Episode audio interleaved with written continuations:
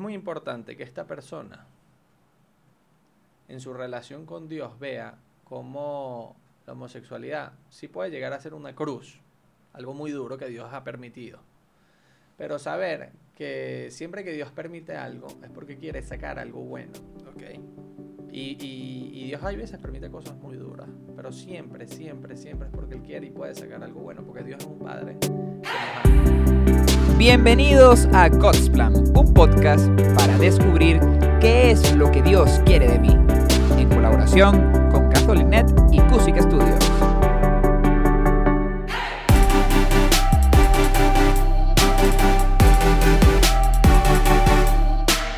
Bienvenidos a God's Plan, el podcast para saber qué es lo que Dios quiere de ti. Mi nombre es José Gregorio Chami, Padre Hola. Elías. Buenas, ¿cómo están?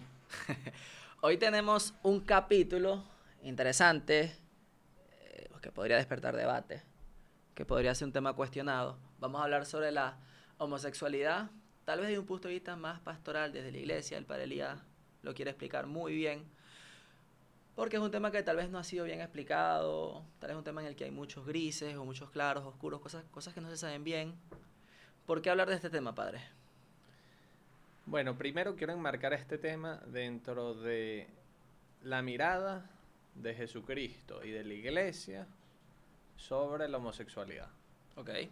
Porque siento que muchas veces ha sido desvirtuada esa mirada de, de Cristo y de la iglesia y creo que, que podemos transmitir realmente como Jesucristo, como la iglesia católica realmente ven eh, la homosexualidad.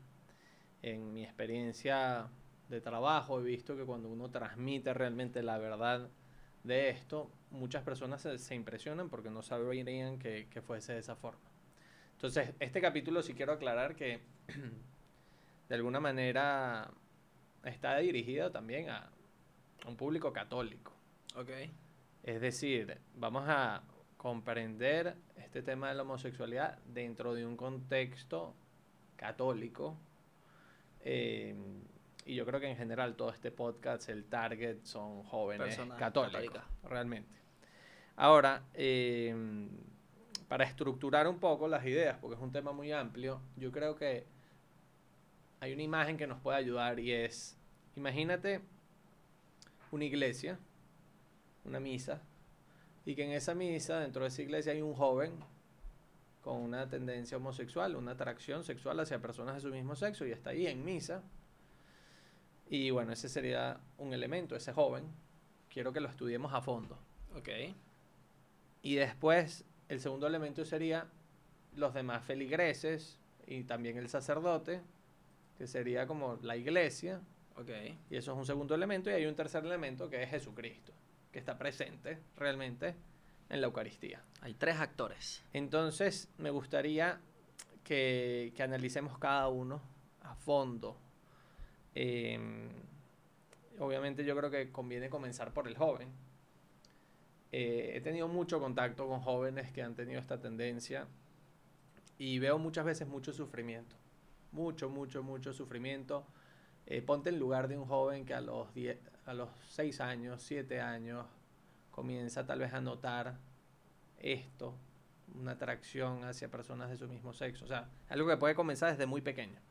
Y que después en la adolescencia ve como sus, sus, sus amigos quieren besar a una niña, están enamorados de una niña y tal, y ve como él realmente no, no siente lo mismo. Y más bien siente muchas de las cosas que les escucha decir a ellos, las siente hacia otros adolescentes varones.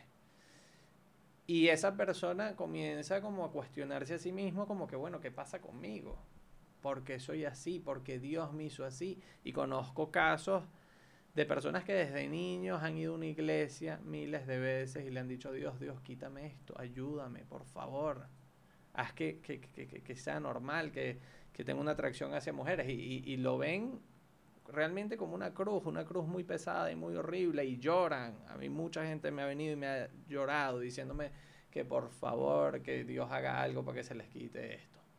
Entonces, con todo esto lo que quiero decir es que tenemos que ser sumamente delicados, cuidadosos, empáticos con una persona que haya podido estar en una situación así. Muchas veces siento que hay personas que pueden ser bastante despectivos o incluso se pueden burlar de personas con una tendencia así y me parece que eso no, no es no está bien, no es lo que propone la iglesia. Ahora, un joven en una situación así pudiera creer que tiene simplemente dos opciones. Una opción es pues encerrarse en sí mismo y no decirle eso a nadie y simplemente decir, bueno, tengo esta tendencia, pero, no la voy a decir a nadie, no la voy a aceptar y simplemente voy a como que actuar como, como si no la tengo y tal vez me busco una novia y tal vez hasta me caso, imagínate lo duro que puede ser eso. Y vivir con ese secreto y eh, esa vergüenza toda su vida. Cuando en verdad no, no, tiene por qué sentir vergüenza. No escogió tener esa tendencia. No escogió ser así. No ha hecho nada malo realmente. Ahora, otra persona en esa misma situación podría creer que tiene una segunda opción, que es simplemente salir del closet, aceptar esa tendencia, vivirla, buscarse una pareja, un amor de su vida y simplemente vivir así el resto de su vida y probablemente, bueno, si, si no puedo comulgar, no comulgo y no, entonces no va a tener una esposa, sino un esposo y no va a tener hijos, o tal vez busco la manera de adoptar hijos, así seamos una pareja homosexual, lo que sea. Y realmente yo creo, sinceramente, que hay una tercera opción. No es verdad que solamente hayan esas dos opciones. Quedarte encerrado en el closet por vergüenza toda tu vida o simplemente decir que tú eres así y que tienes que ser así el resto de tu vida y que simplemente vas a vivir de acuerdo a esa tendencia. Yo creo que hay una tercera opción, que es la que la iglesia propone. Y esa opción es la que quiero que profundicemos aquí. Es la opción de que ese joven, de que esa persona, primero profundice por qué tiene esa tendencia. ¿Por qué? Porque el hecho de que uno tenga una tendencia, eso no quiere decir que te tenga que determinar toda tu vida. Hay personas que tienen tendencias a ser muy nerviosos. Hay personas que tienen tendencias a comer demasiado, a ser hiperactivos. Ahora, una tendencia puede ser negativa o puede ser positiva. Claro. Y si es una tendencia negativa, tú no la tienes por qué tener durante toda tu vida. Totalmente. Entonces, quiero aclarar que no hay ninguna, en ningún estudio científico que realmente compruebe que la homosexualidad sea algo genético, algo que te determine genéticamente, que haya como un cromosoma que determine que tú tengas una atracción sexual hacia personas de tu mismo sexo. Eso no existe. Una pregunta. ¿Y qué hacemos con los jóvenes que dicen, yo siempre me he sentido de esta manera y no identifican un cambio en su vida? Bueno, realmente puede venir esta tendencia desde muy, muy, muy pequeños, eso sí. Pero lo que estoy diciendo es, no hay realmente algo genético que determine que una persona tenga que ser así. Ojo, y así lo hubiese, eso no quiere decir que sea algo bueno para la persona tener esa tendencia. Por ejemplo, se ha descubierto que genéticamente hay personas que están más predispuestas a tener bipolaridad. ok. Pero eso no quiere decir que sea algo bueno. Claro, ¿Entiendes? Entonces, ahora, igual no hay ningún estudio científico que compruebe que sea algo genético. Entonces, habría que ver por qué se desarrolló esa tendencia. Okay. Hay casos, por lo menos la mayoría de los casos de personas con tendencia homosexual a las que yo he acompañado, la grandísima mayoría de los casos son personas que se puede ver en su historia o alguna carencia familiar o alguna carencia afectiva o algún caso de abuso sexual. Estas cosas son muy frecuentes entre personas con tendencia homosexual. Ojo, no estoy diciendo que todos los casos tengan que ser así, pero de los que yo he visto, en su inmensa mayoría, si hay algo, alguna situación, normalmente familiar, que de alguna manera dice, ah, ya veo cómo se pudo haber desarrollado esto. Entonces, por ejemplo, un joven que su papá fue muy, muy, muy duro con él, que lo trató mal, que lo menospreció. Y entonces él siente un rechazo tan grande hacia la figura masculina que se siente mucho más identificado con su mamá. Con una figura femenina y que entonces empieza también a ver a los hombres viéndose él más dentro de una figura femenina, o sea, eh, le empiezan a atraer los hombres y empieza a identificarse más con los gustos de una mujer. O por ejemplo, el caso de un joven que siente una idolatría tan grande hacia otro hombre, no sé, un futbolista, el quien sea, alguien que luego empieza a sentir no solamente una, una admiración, sino, sino de alguna manera una atracción sexual también. O por ejemplo, un niño que no recibió para nada afecto de su papá y entonces está buscando un afecto masculino en su vida porque no lo ha tenido y porque le hace falta sentir afecto de un hombre. Pero luego en la adolescencia también sexualiza un poco esa búsqueda de afecto, y entonces empieza a tener una atracción sexual cuando en verdad lo que necesitaba era solo afecto. Y es sano que una persona también sepa tener un afecto sano de otro hombre. Claro, claro. Una amistad sana. Entonces vemos que muchas veces hay esas causas. Ahora, no necesariamente se encuentra una de estas causas, hay veces no se encuentra. pero que se hace la persona, que la persona busque la causa. Y que luego que busque esa causa, si encuentra una, que busque la manera de sanar eso y vaya viendo cómo se pudo haber desarrollado esa tendencia. Ahora, si no encuentra la causa, de todas maneras, normalmente uno supera estas cosas encontrando cuál es la causa, pero si no la encuentra, de todas maneras, que intente hacer un proceso serio para superar esta tendencia. Ese proceso no se hace con un sacerdote, ese proceso se hace con un profesional, con un psicólogo que puede ayudar a la persona a reconocer cómo esa tendencia comenzó y en algunos casos se puede superar, en otros casos no se llega a superar. Hay que ser muy humildes en esto. Si he visto casos, sí sé de casos de personas que la han superado, sí lo sé. Así como sé casos de personas que lo han luchado, que de alguna manera han tenido un buen acompañamiento, pero que no han superado esa tendencia. ¿Ok? Entonces eso es bueno aclararlo. Ahora, sí hay una tercera opción. Sí hay una tercera opción de intentar superarla. Y si no intentar superarla, bueno, no tienes que vivir de acuerdo a esa tendencia. Que o sea, lo más profundo de nuestra vida no son nuestras tendencias, lo más profundo de nuestra vida es nuestra condición de hijos de Dios. Entonces vive de acuerdo a tu condición de un hijo de Dios. ¿Qué hace un hijo de Dios? Bueno, sigue la voluntad de Dios. Entonces, así como a algunas personas Dios les pide y permite que tengan, por lo menos en mi caso, tengo una vocación que hace que yo no viva de acuerdo a mi tendencia heterosexual. Yo no sigo mi atracción sexual hacia las mujeres. Yo no vivo de acuerdo a esa tendencia. Claro. ¿Por qué? Pues no tengo relaciones sexuales con mujeres. Así tenga esa atracción. Entonces, de igual manera, Dios a una persona con una tendencia homosexual le puede pedir que no viva de acuerdo a esa tendencia. Y esa persona, obviamente, es un sacrificio, obviamente es duro, pero eso no, no, no quiere decir que entonces va a tener una vida como mutilada. No necesariamente. Yo no siento que yo tenga una vida mutilada o infeliz y no estoy de acuerdo, no estoy viviendo de acuerdo a esa tendencia.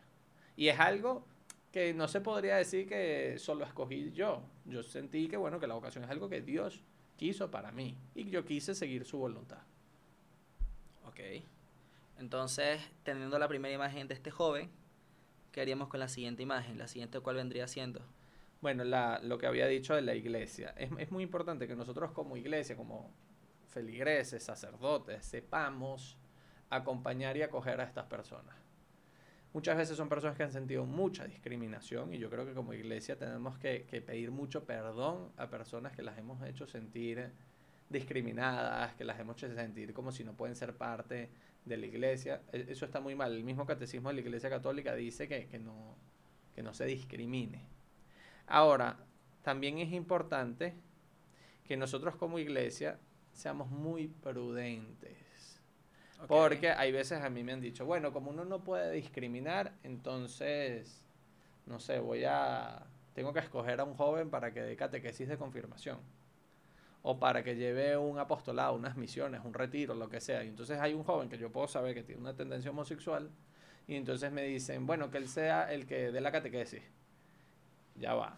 Si ese joven tiene una tendencia homosexual, que no vive de acuerdo a esa tendencia, sino que vive en castidad y está viviendo eso muy unido a Dios y bueno, perfectamente puede dar una catequesis, perfectamente puede transmitir la enseñanza de la iglesia tal cual es.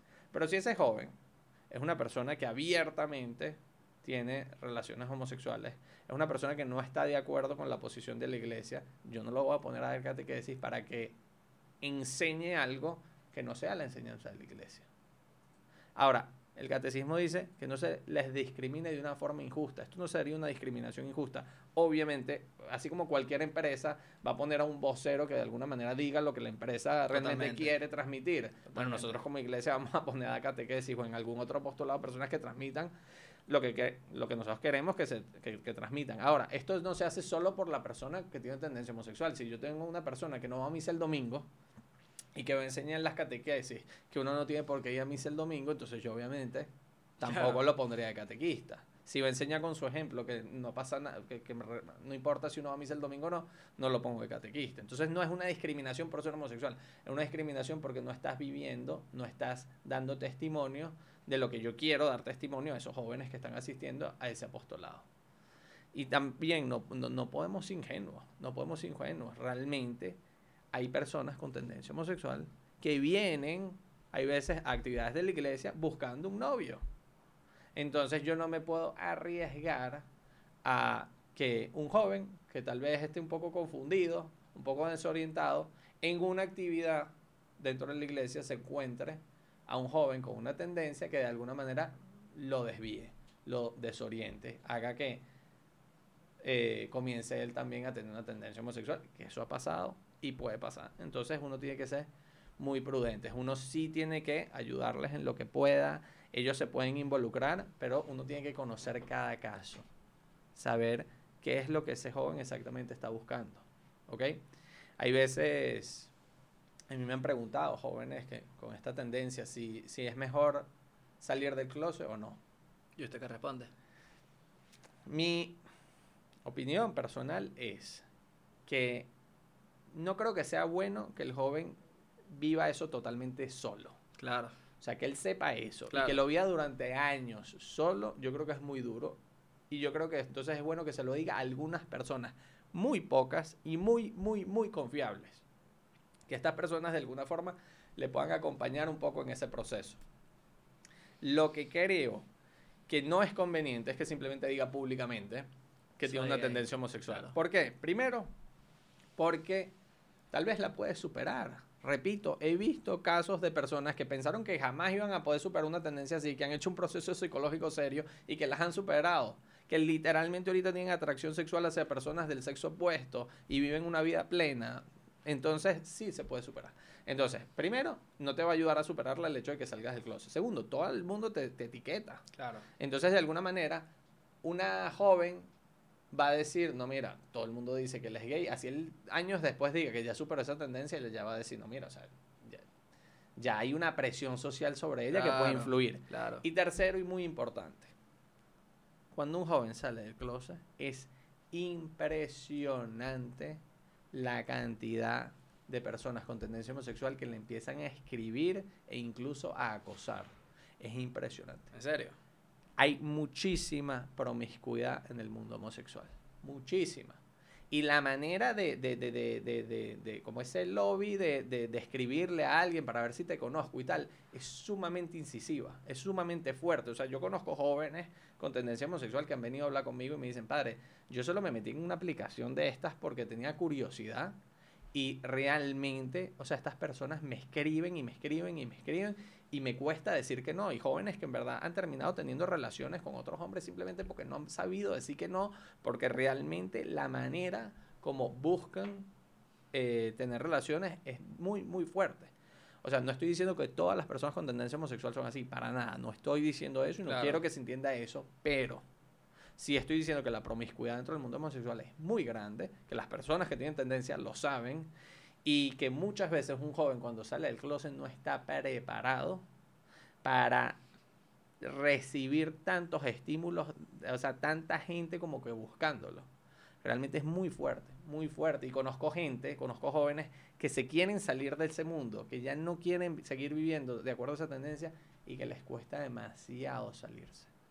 Que les Les cuesta- cuesta demasiado salirse porque simplemente la manera como los buscan es muy difícil y por eso como iglesia les tenemos que ayudar, como iglesia les tenemos que brindar una amistad sana, como iglesia les tenemos que brindar espacios, apostolados, actividades en donde ellos puedan ayudar a los demás, donde ellos puedan ser felices. Pero si uno no los ayuda, hay veces salirse eh, es muy difícil. Yo conozco un joven que él, él, él realmente él me dice, yo, yo, yo creo que yo ni siquiera era gay. Yo, yo creo que yo no tenía una tendencia homosexual. Yo simplemente necesitaba afecto. Necesitaba afecto. Necesitaba afecto de un hombre. Necesitaba una, como una cierta seguridad de un hombre porque mi papá nunca me la dio. Y se empezó a escribirse con alguien y después fue una relación tras otra, una relación tras otra, pero sumamente traumático en su caso específico. O sea, prácticamente él no, se, él, él- él no tenía manera de negarse de tener relaciones con otro hombre en muchas oportunidades. Era muy, muy, muy, muy difícil. Entonces, no recomiendo en lo absoluto. Así que salga del closet públicamente, no. No, no lo recomiendo. Eh, creo que no es el camino. Nosotros como iglesia sí debemos ofrecerles una gran amistad, ser sus amigos. Y no reducir nuestra amistad a querer cambiarlos, no. Yo creo que, que ellos tienen que hacer un proceso de profunda aceptación y ese proceso es difícil. Entonces Claro. uno no puede venir después de que han hecho un proceso de profunda aceptación simplemente a decir, hola, te voy a cambiar. No podemos ser tampoco ingenuos. Estos son procesos muy profundos y hay veces muy difíciles y hay veces que duran años en hacerse. O sea, te pongo un ejemplo. Ok. Eh, tienes una atracción sexual hacia personas, hacia mujeres, hacia personas Sí. del sexo opuesto y estás segurísimo de eso y la has sentido esa atracción durante Desde toda tu vida. niño. Muy bien. Entonces, imagínate que yo intente hoy convencerte, decirte algo como para que tú, a partir de hoy, ya no tengas una atracción hacia personas, hacia mujeres, sino hacia hombres. ¿Tú crees que yo pudiera convencerte? ¿Tú crees que yo pudiera hacer algo como para que tú salgas de aquí hoy diciendo, ahorita sí tengo una atracción sexual muy fuerte hacia hombres? No, en contra de mi naturaleza. no sé si es tu, o sea, lo, lo, lo que te quiero decir es, ya de alguna manera estás habituado, estás, eh, eh, o sea, eh, puede llegar a ser algo tan arraigado que no podemos ser ingenuos en pensar que un tipo que de alguna manera ha tenido esto durante tantos años, le ha pedido a Dios 200 mil veces que le ayude y nosotros vamos a llegar y casi que con tres argumentos quererlo convencer de que no tenga esa atracción. O sea, no, no podemos ingenuos, esto puede ser algo muy arraigado y muy fuerte. Se necesitan profeso- procesos llevados a cabo con un profesional y que son procesos muchas veces muy largos. Ok, entonces, básicamente, la iglesia, o sea, esta segunda imagen, la iglesia, todo lo que está alrededor, le está pidiendo a este joven lo mismo que le pediría a un heterosexual. Coherencia de vida, Coherencia de vida. práctica del evangelio, Exacto. vida de gracia, vida sacramental, lo mismo, Ni más ni menos. lo mismo, ni más ni menos, le está pidiendo coherencia de vida. Ahora, sí es importante aclarar, por ejemplo, hay veces hay personas que dicen, no, la iglesia no me trata igual. Porque, por ejemplo, eh, yo no me puedo casar. Si soy homosexual, no me puedo casar por la iglesia. Ahora, eso no es tanto el, el ver el matrimonio como si la iglesia me da permiso de casarme o no me da permiso de casarme. No, no, no. ¿Qué es el matrimonio? El matrimonio, en su definición, es un compromiso entre un hombre y una mujer. Claro. O sea, tal como sale en la Biblia, deja el hombre a su padre y a su madre y se une a una mujer y serán una sola carne. Y, y- y- y parte de la esencia del matrimonio es la procreación. Exacto. Entonces, realmente, no es que no te demos permiso para casarte, es que lo que tú harías no sería un matrimonio, no entra dentro de la definición de matrimonio. Entonces, hay veces dicen, bueno, pero que la iglesia se opone a que yo tenga un matrimonio civil en vez de eclesiástico. La iglesia lo que se opone, tú puedes tener un contrato, un señor puede tener un contrato en donde dice que si yo me muero, él se queda con mis bienes. E- Eso lo puede hacer cualquier persona. Un contrato civil. Un contrato civil en donde tú pones cierta, cier- cier- cierto orden a, a la relación en que dos personas pueden tener. Un contrato civil lo puede hacer cualquier persona. La iglesia lo que no está de acuerdo es en equiparar el matrimonio eh, homosexual ok. con el matrimonio sacramental, heterosexual o incluso el matrimonio civil. O sea, no lo puedes equiparar. Es decir, un niño no debería crecer en una sociedad en donde diga, ah, tengo dos opciones válidas, igualmente válidas. Me puedo casar con una mujer o me puedo casar con un hombre. Un niño no debería crecer viendo esas dos opciones como igual de válidas, como equiparables. ¿Por qué? Porque eso no le hace bien a una sociedad.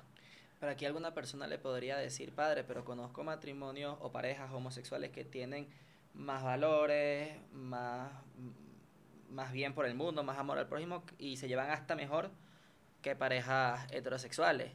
Sí, es verdad que en unos casos, claro, que pueden tener una, una convivencia bonita. Eso yo no lo niego en lo absoluto, pero estamos hablando de si es conveniente o no promulgar una ley que apruebe ese tipo de matrimonio. ¿Qué es una ley? Una ley es una ordenanza que proscribe quien tiene autoridad para el bien común de la sociedad. Entonces, realmente esa ley ayudaría al bien común. Que un niño crezca pensando que tiene dos opciones. Una opción es casarme con un hombre, otra opción es casarme con una mujer y que él crezca viendo eso igual de válido. Eso es bueno para la sociedad. Eso lo que hace es que más personas vean eso como simplemente una opción más y tomen esa opción y eso no le hace bien a la sociedad.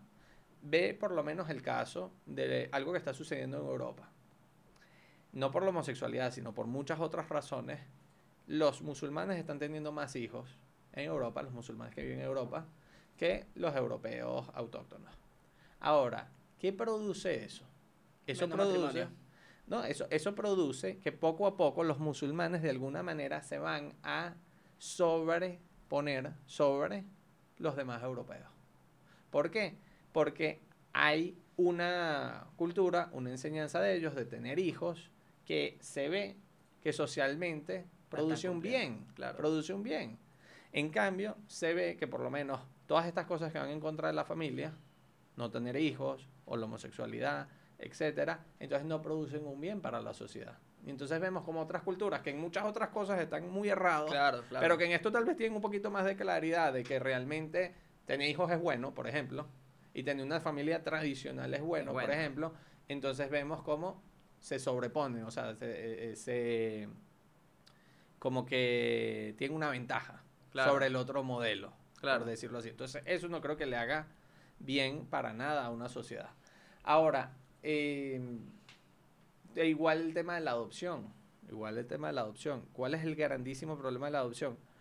Tú estás haciendo que un niño crezca, tiene dos mamás, dos papás, y que ese niño crezca pensando que eso simplemente es una opción, que eso simplemente es normal. Entonces estamos haciendo que personas que tal vez en, en- en un principio no tenían esa tendencia, que simplemente la adquieran porque la sociedad les está queriendo decir que esa tendencia es algo positivo, cuando en verdad no lo es.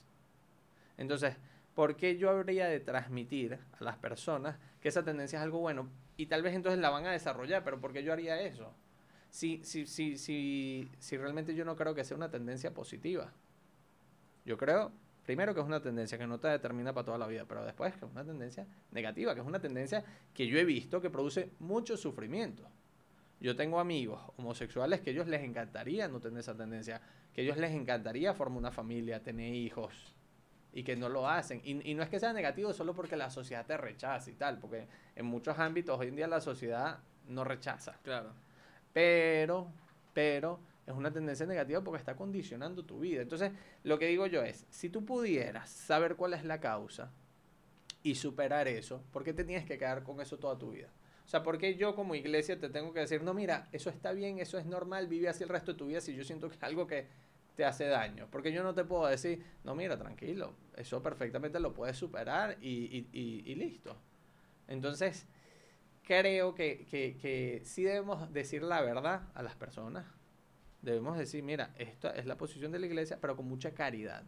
Con mucha caridad, con mucho acompañamiento. Lo estamos haciendo principalmente pensando en ti, porque queremos que tú estés profundamente feliz. Que tú realmente, cualquier tendencia que te pueda hacer daño, que sea negativa, que tú realmente puedas tener un acompañamiento para superarla. Y si no la superas, bueno, vívela de una manera cristiana. ¿Ok? ¿Usted cuando le ha presentado este tema a algunos, alguna persona con tendencia homosexual, no se molestan con usted? Depende, depende. Hay, hay, o sea, hay, hay, hay personas que tienen un proceso muy largo de aceptación de la tendencia y entonces no la aceptan, no la aceptan, no la aceptan, no la aceptan. Y cuando al fin la aceptan, hay veces uno les dice que la pueden superar y les molesta porque piensan que uno les está diciendo que no la acepten. No, no, no. Aceptarla es bueno y aceptarla es parte del proceso. Claro. Acéptala. Pero después, pero después, yo creo que algunos, cuando yo les digo que se pueden superar y los convenzo, porque hay veces no lo creen, wow, les abre luz dentro del túnel. O sea, realmente ven esperanza. Realmente, mira, hay, hay un caso de, un- de un- una persona hace tiempo. Yo le dije, mire, ¿no te gustaría formar una familia? Y me dijo, bueno, padre, en verdad es que yo tengo esto. Y yo le digo, bueno, pero Eso no necesariamente lo impide. Y le empecé a hablar de casos que yo he visto de personas que han superado esta tendencia y empezó a investigar, porque hay una asociación en Estados Unidos que se dedica a ayudar a personas a superar ¿Serio? esta tendencia, se llama Courage, y han ayudado a mucha gente. Y esta persona ahorita ha visto mucha luz, ha, ha entendido, se ha conocido mucho más y ha empezado a descubrir cosas, como ciertas cosas de su infancia lo fueron llevando hacia ahí y tal, y no sé qué. Entonces yo creo que he visto de todo. He visto personas que me lo agradecen, he visto personas que se sienten juzgadas. Y en realidad, si te soy sincero, nunca juzgo a nadie. Más bien, ¿cómo los podría juzgar? O sea, ellos no, ellos no decidieron tener esa tendencia. Claro. Cualquiera puede simplemente de repente sientes eso, incluso desde la infancia, ¿y qué haces? Ahora, hay, hay veces este tema, la gente se confunde. Porque es verdad que el Papa Francisco una vez le preguntaron sobre el tema de la homosexualidad y él, y él respondió sobre el tema, no sé, si, si está de acuerdo con una persona, eh, algo, porque relacionado con la homosexualidad. Y él respondió, ¿quién soy yo para juzgar? Entonces, si es verdad que nosotros no debemos juzgar a la persona, pues nosotros no sabemos la historia de esa persona, no sabemos todos los condicionamientos que han sucedido en la vida de esa persona para que esa persona tenga esa tendencia. Pero nosotros sí podemos juzgar una acción en concreto, un acto concreto. Claro. Si se puede decir, mira, este acto concreto no está bien. Lo que no podemos, la persona, ¿por qué hizo eso y tal? No podemos llegar a conocer de esa manera el corazón del hombre. A mí me encanta aclarar también de que eh, de la misma forma que, que hemos promovido que, que, que- la homosexualidad está mal, también hemos promovido que la promiscuidad en el mundo heterosexual también está mal. O sea, Obvio. se hizo un podcast entero de... Sobre la castidad. Sobre la castidad y se habló y, y, y si vemos que un chamo está por ahí haciendo desastres con chamas, lo Oh, trabajamos, claro. lo ayudamos, somos misericordiosos, pero, pero se trabaja, pues, o sea, me importaría que no se sientan que uno tiene algo en contra de ellos, pues. Sí, sí, hay veces, hay veces algunos tienen una actitud un poquito a la defensiva, pero yo creo que no son la mayoría. Yo creo que no son la mayoría. Yo por lo menos en la mayoría de los que yo me consigo, no son esos que se van a poner a hacer shows y cosas, para nada. Son gente, la mayoría de las que yo conozco, personas muy serias, muy buenas, pero que simplemente tienen esa tendencia y muchas veces no han tenido una, una, ori- una orientación adecuada. Con el tema. Una orientación adecuada, sí. Tenemos la tercera imagen entonces, la cual ya pasamos por el niño, ya tenemos La iglesia. la iglesia, y la tercera imagen viene siendo Jesucristo. Bueno, es muy importante que esta persona en su relación con Dios vea cómo la homosexualidad sí puede llegar a ser una cruz, algo muy duro que Dios ha permitido. Pero saber que siempre que Dios permite algo es porque quiere sacar algo bueno. Ok. Y, y, y Dios hay veces permite cosas muy duras, pero siempre, siempre, siempre es porque Él quiere y puede sacar algo bueno, porque Dios es un Padre que nos ama. Ahora, esta persona yo creo que no debería ver la homosexualidad como algo que simplemente tengo que vivir alejado de Dios. Yo creo que, que tiene que discernir de manera profunda qué me está pidiendo Dios en medio de esta situación.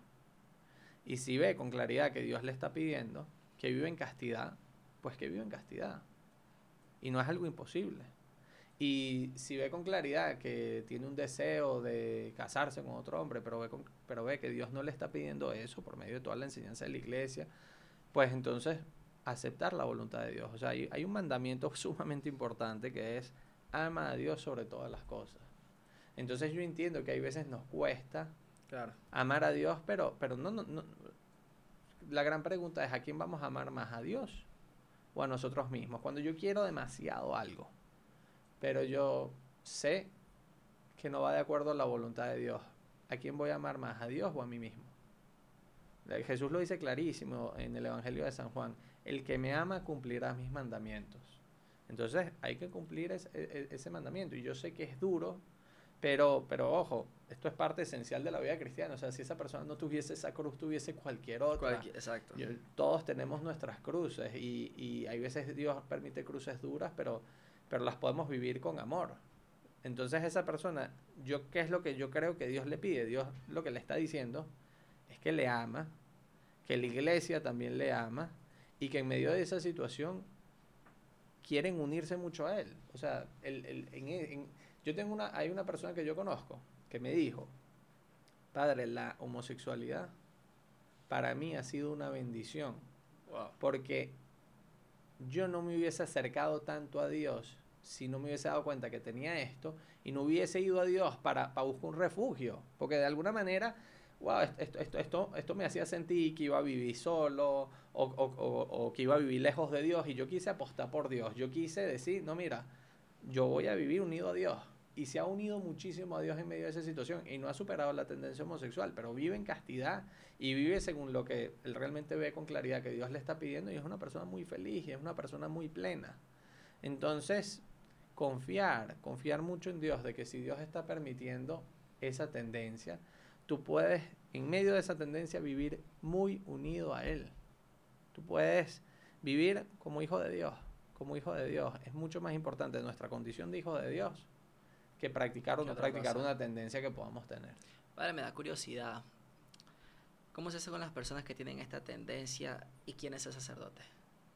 Bueno, la iglesia en la Ratio Fundamentalis, que es un documento que escribe para el tema de las admisiones a los seminarios y, y un poquito cómo es el proceso formativo dentro de los seminarios, dice que no se admita a una persona con tendencias homosexuales arraigadas, sino que, que, que se vea con claridad, solo se puede admitir después de que la superó y de que pasó varios años de haberla superado y de que esto ha sido verificado.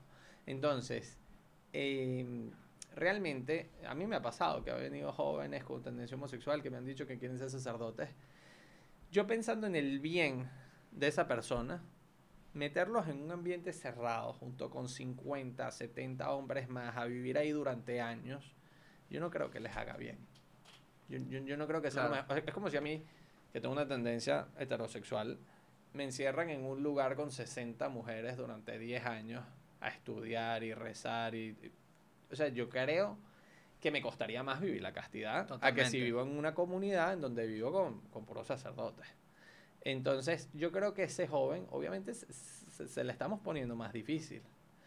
Y por otro lado, habría que ver la causa de por qué él desarrolló esa tendencia, porque hay un estudio eh, de un autor llamado Nicolosi que dice que hay mayor porcentaje de algún desequilibrio psicológico entre personas homosexuales. Que pudieran decir, no, pero es que eso es porque la sociedad nos rechazó. No necesariamente, hay sociedades que en verdad ya no rechazan tanto eso. No vale. Y que aún así sí se ve ese mayor porcentaje. Entonces, eh, realmente no, realmente la, la iglesia hablaba de manera muy clara sobre eso. Ahora, eso no quiere decir que ellos no puedan vivir un catolicismo pleno. Padre, y otra pregunta.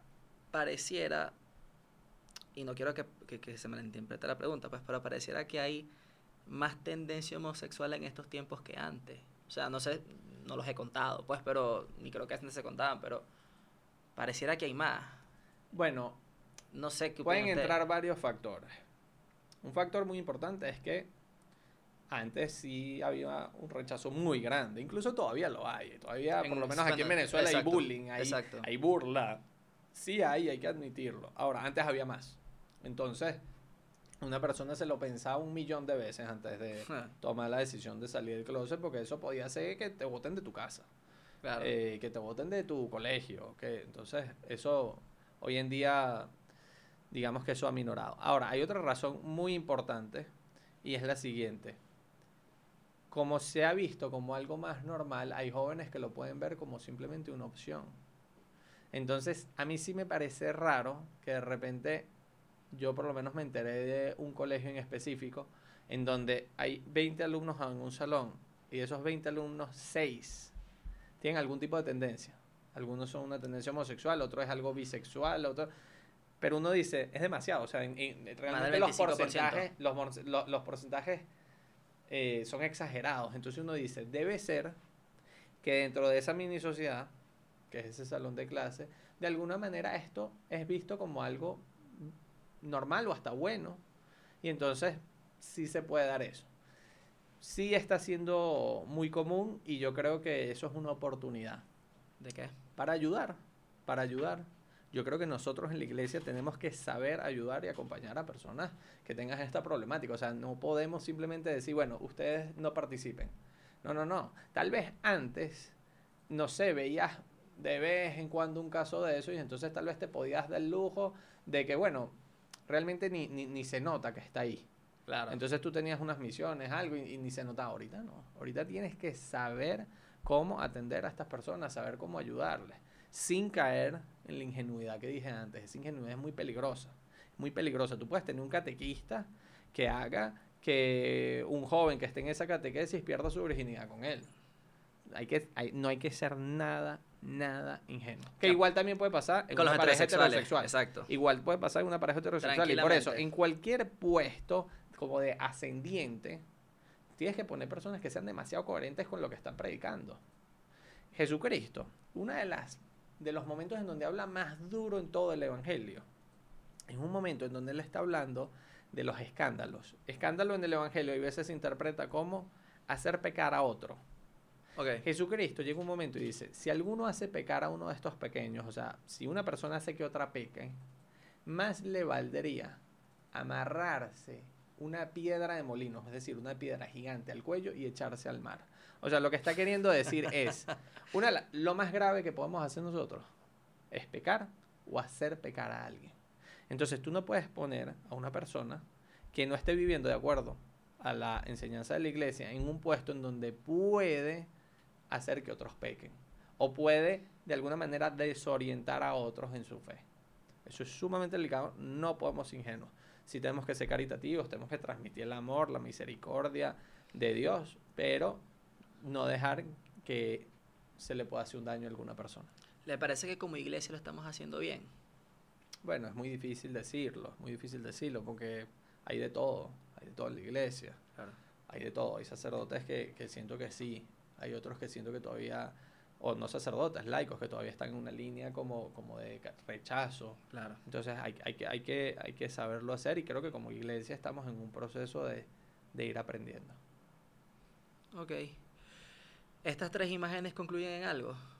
Bueno, estas tres imágenes concluyen en que ese joven debe sentir en la iglesia una, una gran compañía, un gran apoyo. A un joven con una tendencia homosexual le ayuda mucho tener amigos, hombres sanos, amistades sanas. Y yo creo que como iglesia eso es una de las cosas que, que, que- que podemos ofrecer, esa amistad, ese, ese acompañamiento, esa cercanía.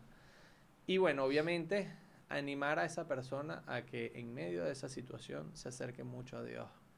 Se acerque mucho a Dios. O sea, esa, esa persona tiene que saber que Dios le ama demasiado, que la iglesia le ama demasiado y, y que cuenta con ellos. Yo creo que, que- que eso es, es sumamente importante. Realmente he visto mucho sufrimiento de personas con eso y, y hay, que, hay que hacer algo por ellas, hay que ayudarles, pero lo que nunca podemos hacer es decirles, no, mira, eso es normal, sigue viviendo así el resto de tu vida, no te preocupes. No, sí, sí, sí, les, sí les afecta y yo creo que, que- que eso no es lo más... Eso no es amor. Amar es buscar el bien del otro. Si yo siento que alguien tiene una tendencia que no le está ayudando, yo no le puedo decir, vive esa tendencia y simplemente sea así. Eso yo creo que, que no es amor, no es buscar el bien de la otra persona. Incluso yo, yo he visto casos de personas que tienen parejas homosexuales, y o sea, parejas homosexuales que se aman. Y, y yo les digo, yo pienso que, que, que si tú buscas el verdadero bien de esa persona, su mayor bien es vivir profundamente unido a Dios por medio de los sacramentos, por medio de, de- de la oración. Entonces, ¿por qué tú no buscas que esta persona lleve una vida de castidad? Y ustedes sí, se separan, llevan una vida de castidad, pero llevan una vida de profunda uni- unión con Dios. O sea, tú no confías de que Dios realmente puede hacer profundamente feliz a esa persona. Este es rudo. Si tú realmente lo amas, tú sabes que amar es buscar el bien del otro. ¿Cuál es el mayor bien que podemos hacer por otra persona? Ayúdala a llegar al cielo. Ayudarle a que esté cerca de Dios. Entonces, hay personas que lo logran entender y que lo hacen y que viven unidos a Dios en medio de esa condición y, y- pueden vivir una vida plena. Bueno, me gustó mucho cómo lo desenvolvió, padre, la verdad que sí. Es un gran tema, muy debatido. Desde la humildad lo, lo hemos dicho, o sea, mm, solamente hemos buscado dar una visión muy pastoral, muy de Dios, y espero les guste bastante sin, sin faltar a la verdad. Gracias, padre. Sí, yo no quiero que nadie de ninguna manera se sienta herido, pero bueno, si quieren ver eh, la posición de la Iglesia Católica, vean en el catecismo. En el catecismo, ponen en Google Catecismo Iglesia Católica Homosexualidad y hay dos o tres números que hablan sobre homosexualidad y que están totalmente en línea con lo que yo acabo de decir. Entonces no quiero que nadie se sienta herido, pero tampoco quiero de ninguna manera transmitir una enseñanza que no sea la enseñanza de la iglesia. Exacto. Me encanta la idea de que se le pide al homosexual lo mismo que heterosexual. Me encanta. Amor a Dios, amor al prójimo, eh, vivir de acuerdo a lo que ha dicho Jesucristo en el Evangelio. Este fue el capítulo sobre la homosexualidad. Espero les haya gustado. Eh, hasta la próxima. Me despido. José Gregorio Chamil, para Elías. Hasta luego, muchas gracias y que Dios les bendiga. Hasta luego.